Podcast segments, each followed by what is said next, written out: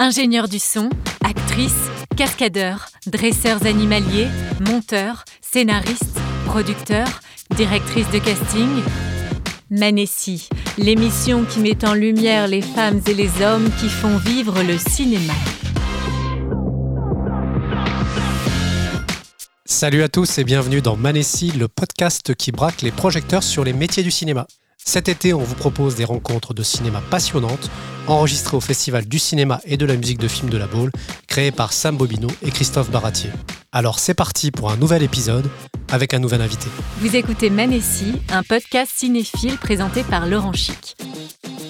Les amis, on se retrouve pour une nouvelle pastille de Manessi, le podcast des métiers du cinéma. Et je reçois aujourd'hui le compositeur de musique de film, Quentin Sierjac. Bonjour Quentin. Bonjour. Alors ma première question, quel est ton premier souvenir de cinéma et pourquoi ce film t'a marqué? Oui, bonne question. Je n'étais pas prêt à avoir ta question. Euh, mon premier souvenir de, de cinéma, je, pense que j'en ai plusieurs et ça, va pas se, ça va pas être techniquement un seul film, je pense. C'est plutôt un moment.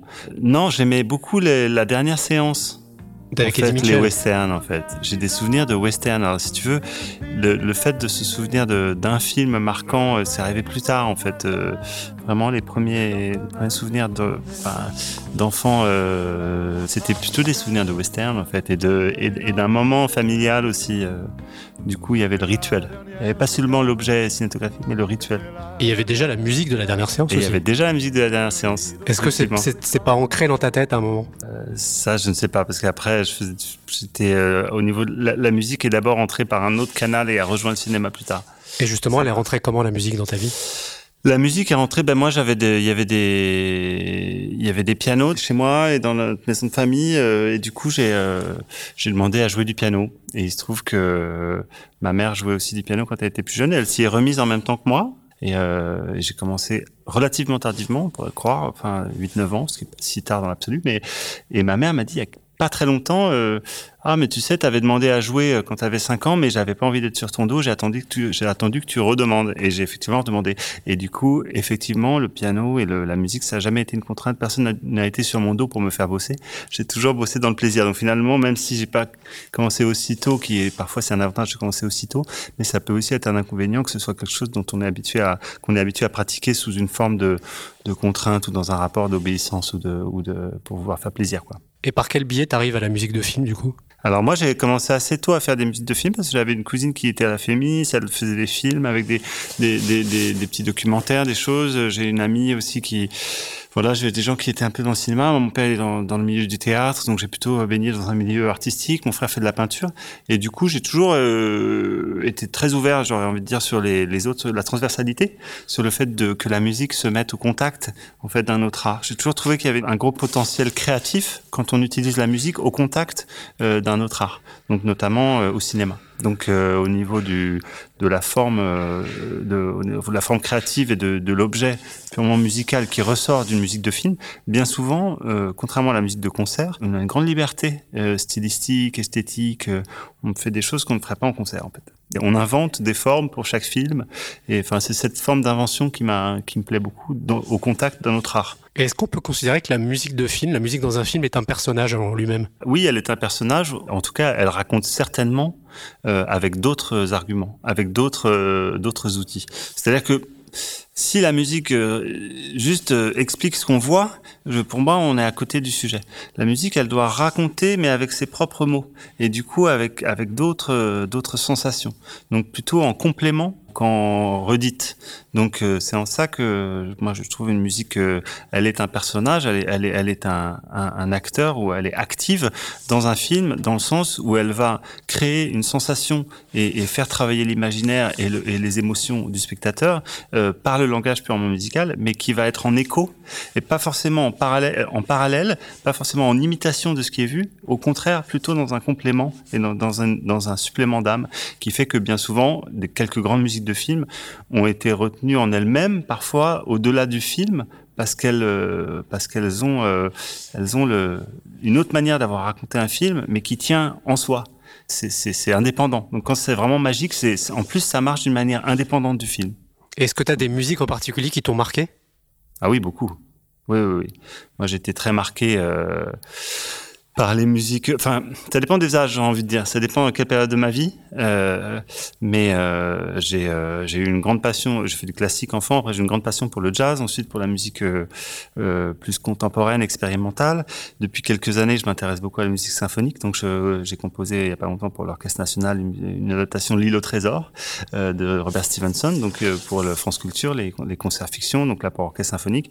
Donc, en fait, j'aurais envie de dire que la réponse elle est multiple, mais les compositeurs de, de films qui me qui m'ont beaucoup marqué, euh, bah, ça peut aller finalement de, de la musique de, de, Bruce Lee, euh, de, de voilà de John Barry qui fait Bruce Lee dans, dans le jeu de la mort. Ça, ça gamin, ça me ça me j'étais dingue. C'est quand même John Barry quoi, c'est celui qui a fait James Bond. Hein. Oui, Donc il y, a, il y a les musiques de Bruce Lee, il y a les musiques de Ennio Morricone, je suis un fan Ouais, absolu. Classique. Euh, quand j'ai découvert Nino Rota, j'étais dingue. Et aujourd'hui, alors si je je vais pas rentrer forcément dans les contemporains, dans les compositeurs contemporains, mais euh, je suis aussi un grand fan de Bernard Herrmann. En fait, c'est c'est un un des compositeurs qui me passionne le plus parce que il a, je trouve, une, il a à cheval entre deux histoires du cinéma, qui est celle qui est symphonique des années 50, l'âge d'or d'Hollywood. Donc justement les westerns, etc., des grands orchestres plutôt assez euh, copieux, hein, un peu bavard peut-être euh, au niveau de l'orchestration, c'est tout le temps très plein. Et Herman, il est arrivé à une, version beaucoup plus à l'os, beaucoup plus précise. Et dans les films de Hitchcock, la musique euh, qu'on pense à Vertigo, Psychose ou, les, La mort aux trousses, ou, pour moi, la dynamique, le, comment dire, le rôle de la musique dans, le drame et la façon dont la musique fait avancer l'action, je trouve que c'est absolument phénoménal. Tout à l'heure, en conférence de presse, Mathieu Gonnet disait que la musique dramatique existait, que la musique euh, d'action, de suspense existait, et que l'une des musiques de films les plus dures à faire était la musique de film de comédie. Est-ce que Oui. tu es d'accord Ah, je là-dessus suis complètement d'accord, oui. D'ailleurs, euh, d'ailleurs, je, c'est, c'est, c'est là qu'on est face au problème de, de, de, de, de, potentiellement se retrouver redondant. C'est-à-dire qu'une blague, faire une blague en musique, c'est en fait, euh, si la blague est faite, euh, c'est pas la musique qui va nous faire rire, en fait. Donc, elle est plutôt la bonne musique de comédie. Alors, on peut penser à Cosma. Moi, je pense en France, ça- mais par exemple, toutes les comédies euh, américaines euh, des frères, euh, comment ça s'appelle, Fratellini, tout ça, ou la, la génération un peu nouvelle des comédies américaines, il y a quasiment pas de musique. C'est de la musique de synchro. C'est-à-dire que c'est comme si tout d'un coup, on de l'ambiance en mettant une radio, quoi. Ouais. Euh, Il n'y a pas de, de score. Mais euh, et finalement, euh, quand euh, j'ai revu Rabbi Jacob, j'ai revu des Lachais parce que j'ai un fils, euh, et en fait c'est assez phénoménal le, le, la capacité qu'avait Cosma d'inventer des, des mélodies super catchy et qui dynamisent le film. Et ça, j'ai compris, j'ai un ami qui connaît bien Cosma, et en fait Cosma, il a un cahier, il a, il a des cahiers d'écriture dans lesquels il écrit des plein de mélodies. Mais c'est tous les jours, il se réveille, il fait ah il a une mélodie en tête. Et il a comme en fait un, un- un- une boîte à outils. Ensuite, quand il est sur un film, il, regarde le film, il a le scénario et il, se- dit euh, voilà ça tac et puis il regarde mon CD, ah cette mélodie hop et là et, en fait du coup c'est des mélodies super catchy qui sont très bien écrites. Donc il fait pas un travail sur mesure. Là encore et là du coup on retrouve cette idée d'une musique qui, qui, qui ne dise pas la même chose que le film d'une musique qui ne parle pas à l'endroit euh, visuel ou dramatique de la même manière, mais qui par un, par un autre langage euh, épaissit la matière artistique du film. Et ça, c'est un truc moi, c'est pour ça que ça m'attire dans le cinéma. Tu me demandais entre musique et cinéma, quand est-ce que ça fait le contact? C'est aussi que je pense que l'art majeur du XXe siècle, c'est le cinéma. L'invention artistique du cinéma euh, est, majeure au XXe siècle, dans le sens où c'est pas. euh, alors on pourrait dire qu'il y a le rock'n'roll, la musique amplifiée, c'est aussi un, un, un avancé majeur dans l'art du XXe siècle. Mais vraiment, fondamentalement, des livres on en écrivait avant, de la musique on en jouait avant, de la peinture on en faisait avant, etc. Donc c'est plutôt la photographie, le cinéma qui ont amené des nouveaux outils, qui ont créé un nouvel art. Et le cinéma est l'art total, absolu.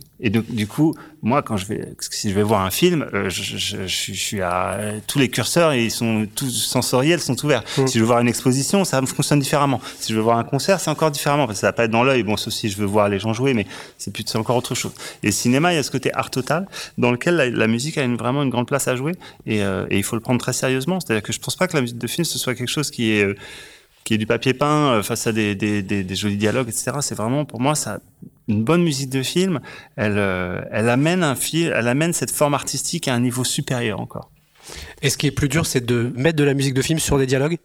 Oui, ça c'est difficile, ouais. ça parce qu'il faut vraiment comprendre le- comment mettre le curseur, c'est-à-dire comment placer la musique, de pas parler à l'endroit du dialogue. Mais ça c'est un peu technique, c'est presque une histoire de, de, de fréquence. C'est-à-dire que si la voix parle à, à telle fréquence, admettons, euh, je sais pas, à 400, 500, 600 kHz, ou, ou si c'est une voix basse ou une voix aiguë, bah, si vous mettez une mélodie qui, qui est rythmiquement euh, fait à peu près des, des, segments de même durée qu'une phrase, bah là en fait ça brouille le message. Mais si vous avez des gens qui parlent, mais que vous faites une nappe très aiguë comme ça qui, qui survole, il n'y a aucun problème. Ou très grave d'ailleurs. D'ailleurs Hollywood ils font tout le temps beaucoup de graves. Il y a beaucoup de nappes de graves, presque qui se rapprochent du sound design, qui, qui font qu'il n'y a aucun problème de mélange. Euh, les étages des fréquences ne sont pas du tout bouchés. Euh, on, tout le monde ne parle pas au même endroit, donc du coup ça, ça fonctionne très bien. J'ai pas de problème avec ça. C'est pas forcément un problème. Après, ça, ça peut être un problème de de, de, de, de, la nécessité de si quelque chose de dit est important à être entendu. Dans quelle mesure on veut attirer l'attention sur euh, un autre aspect musical à ce moment-là Bon, ça c'est des choix de, réalisateurs et compositeurs. On peut en discuter euh, avec un réalisateur. Merci beaucoup Quentin. Je pourrais te poser encore plein de questions, mais je vais, je vais te libérer. Ça En tout cas, c'est passionnant. Et puis à l'occasion, si tu as envie de venir sur le podcast des métiers du cinéma, tu es le bienvenu. Avec plaisir. Merci beaucoup. Les amis, on se retrouve très prochainement avec un nouvel invité pour découvrir son univers. Pour que l'histoire de ce podcast continue, vous pouvez le soutenir en lui attribuant 5 étoiles, notamment sur Apple Podcast. N'hésitez pas à vous abonner. On attend vos commentaires, vos suggestions sur les plateformes dédiées ou sur les réseaux sociaux.